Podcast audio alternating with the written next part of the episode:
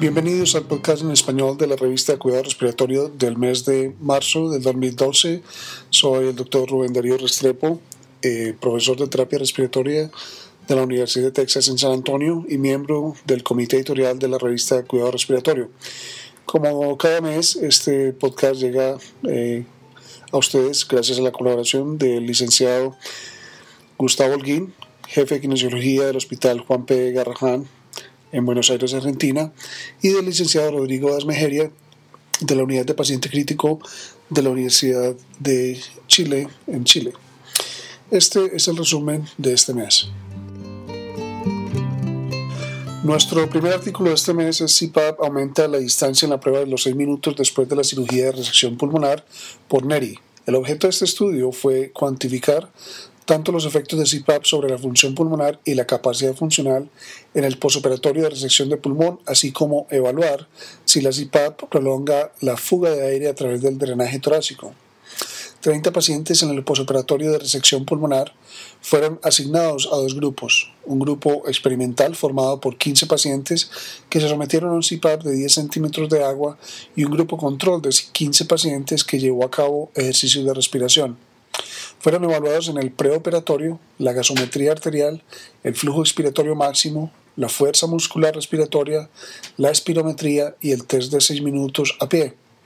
Y se repitió después de la operación en el primer y el séptimo día. Se observaron aumentos significativos en el flujo expiratorio máximo, la fuerza muscular y el FBI1 entre el primer día posoperatorio y el séptimo tanto en el experimental como en el grupo control, mientras que la capacidad vital forzada y la PaO2 aumentaron significativamente entre el primer día posoperatorio y el séptimo solo en el grupo experimental. La pérdida media de distancia recorrida en 6 minutos del preoperatorio al séptimo día posoperatorio en el grupo experimental fue significativamente menor que en el grupo control. Cuando se compararon los grupos, Solo en el test de, la caminata de los 6 minutos, la distancia recorrida fue estadísticamente diferente. No hubo aumento de las fugas de aire a través del drenaje con el uso precoz de CPAP y los autores concluyeron que, en comparación con los ejercicios de respiración, el CPAP aumenta la distancia recorrida en 6 minutos en pacientes con resección pulmonar posoperatoria sin prolongar la fuga de aire a través del drenaje torácico. Nuestro próximo artículo es las prácticas de cuidado respiratorio y los requisitos para los terapeutas respiratorios en las unidades de cuidados intensivos en Pekín. Este es un trabajo de Lee.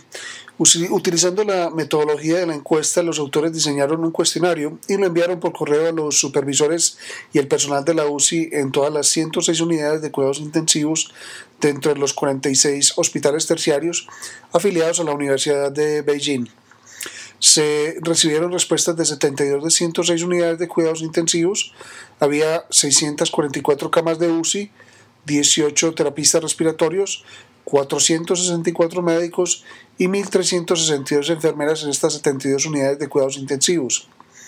Las proporciones de los ventiladores invasivos y no invasivos para las camas eran .7 a 1, .31 a 1 respectivamente. 19 eh, UCIs eh, no estaban equipados con ventiladores no invasivos. 18 comenzaron a utilizar la ventilación no invasiva dentro de los 5 años. 9 tenían solo cánulas nasales de oxigenoterapia convencional. De los 194 encuestados, 58% aplicaban la prueba de respiración espontánea antes de la extubación.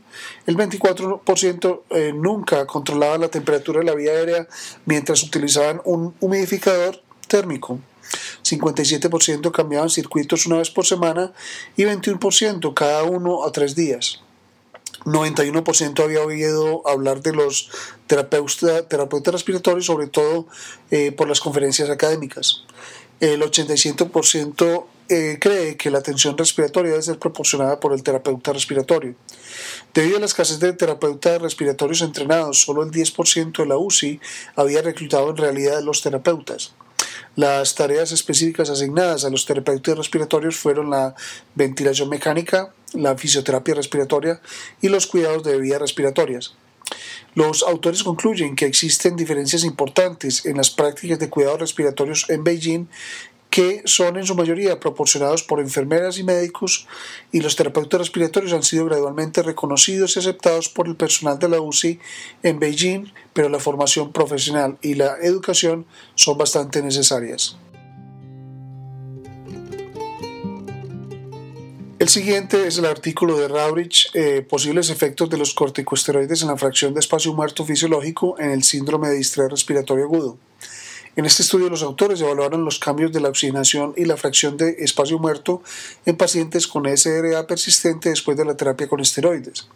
Este fue un estudio no aleatorizado, no controlado con placebo de observación, incluyendo 19 pacientes con SRA persistente tratados con esteroides. Los autores midieron la fracción PAFI y el espacio muerto en los días 0, 4 y 7 días después de iniciar el tratamiento con esteroides.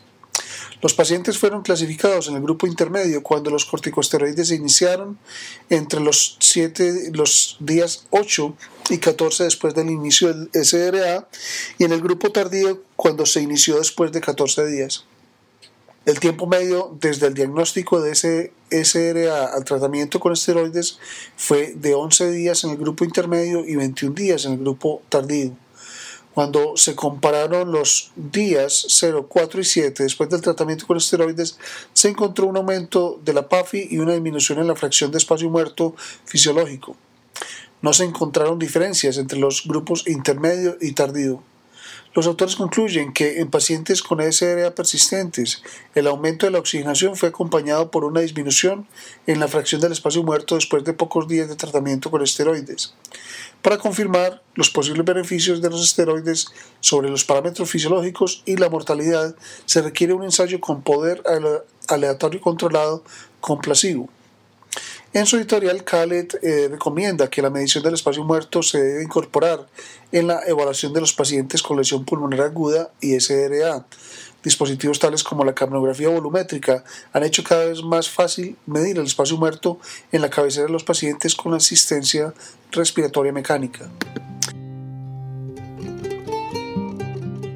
La exactitud diagnóstica de la ecografía endobronquial con aguja guiada por biopsia transbronquial de adenopatías mediastínicas, una revisión sistemática y metaanálisis es por Chandra.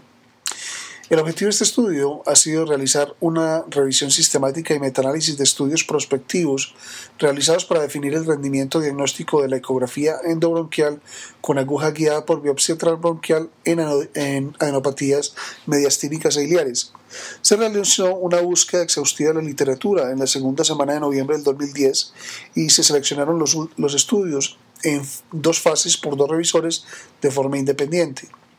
La extracción de datos de cada estudio se ha realizado mediante un formulario estandarizado de extracción.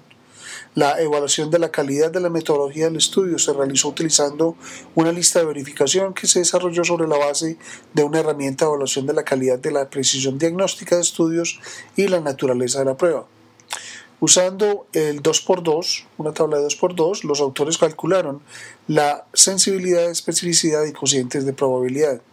Los 14 estudios incluidos para la síntesis de datos cuantitativos tenían corte de 1.658 pacientes agrupados de 8 países diferentes. La biopsia endobronquial, guiada por ecografía transbronquial con aguja, tenía una excelente especificidad combinada de 100% y una razón de probabilidad positiva del 5%. La sensibilidad combinada fue del 92% y el, el radio combinado de probabilidad negativo fue del 13%. La sensibilidad de esta intervención no depende de la utilización de una rápida evaluación sobre el terreno o el tamaño de la aguja utilizada. la probabilidad combinada de diagnóstico fue de 62.7. Solo se confirmó una complicación importante que dio lugar a la terminación anticipada del procedimiento. Los autores concluyen que las pruebas de calidad moderada confirman el alto rendimiento diagnóstico de la ecografía endobronquial con aguja guiada por biopsia transbronquial de adenopatías mediastínicas e iliares, tanto en condiciones malignas y no malignas. A continuación tenemos el trabajo Influencia de cuatro interfaces en la evaluación de las presiones respiratorias máximas por Montemeso. El objetivo de este estudio fue evaluar la influencia de cuatro interfaces diferentes sobre la capacidad del sujeto para generar una presión máxima en las vías respiratorias y el impacto de estas interfaces en la repetitividad de las mediciones. Fueron evaluados 50 sujetos sanos con una espirometría normal. La presión respiratoria máxima fue medida por un manómetro digital conectado a cuatro interfaces que utilizan diferentes combinaciones de boquillas y tubos. Las variables analizadas fueron la presión máxima media, el pico de presión, la presión meseta y la variación de la meseta. No hubo diferencias significativas entre los cuatro interfaces con respecto a la media de la presión máxima, la presión máxima, la presión meseta o la variación de la presión meseta PI max, ni tampoco difieren el número de pruebas realizadas para cumplir con los criterios de repetitividad para PI max o PE max entre los cuatro interfaces. Los autores concluyen que los valores PI max y PE max no parecen estar influenciados por las diferencias de interfaces de estudio, lo que sugiere que la comodidad del paciente y la disponibilidad de interfaces podría ser considerado. Uso de un ventilador único para apoyar a cuatro pacientes. Evaluación de laboratorio de un concepto limitado por Branson. En este estudio un ventilador fue modificado para permitir la conexión de cuatro circuitos. Cada circuito fue conectado a una cámara con dos pulmones de prueba de dos fuelles. El ventilador fue ajustado a un volumen corriente de 2 litros, frecuencia respiratoria de 10 respiraciones por minuto y un PIB de 5 centímetros de agua. Las pruebas de, se repitieron con respiraciones por presión a 15 centímetros de agua. En cada cámara se midió presión de vía aérea, volumen y flujo. Los pulmones de prueba se fijaron para simular cuatro pacientes usando combinaciones de resistencia y extensibilidad. Cuando la resistencia y extensibilidad eran equivalentes, el volumen corriente distribuido a cada cámara del pulmón de prueba era similar tanto durante las respiraciones controladas eh, por volumen como las controladas por presión. El cambio, de, cambio de extensibilidad, cuando la resistencia se mantenía constante, resultaba en grandes variaciones en el volumen corriente entregado. El cambio de la resistencia, mientras la distensibilidad era constante, resultaba en una variación menor en el volumen corriente comparado con cambios solo en la extensibilidad. Cuando la distensibilidad y la resistencia se cambian conjuntamente, el rango del volumen corriente entregado a las respiraciones controladas por presión y en las controladas por volumen era mayor, comparado solo con los cambios en la resistencia.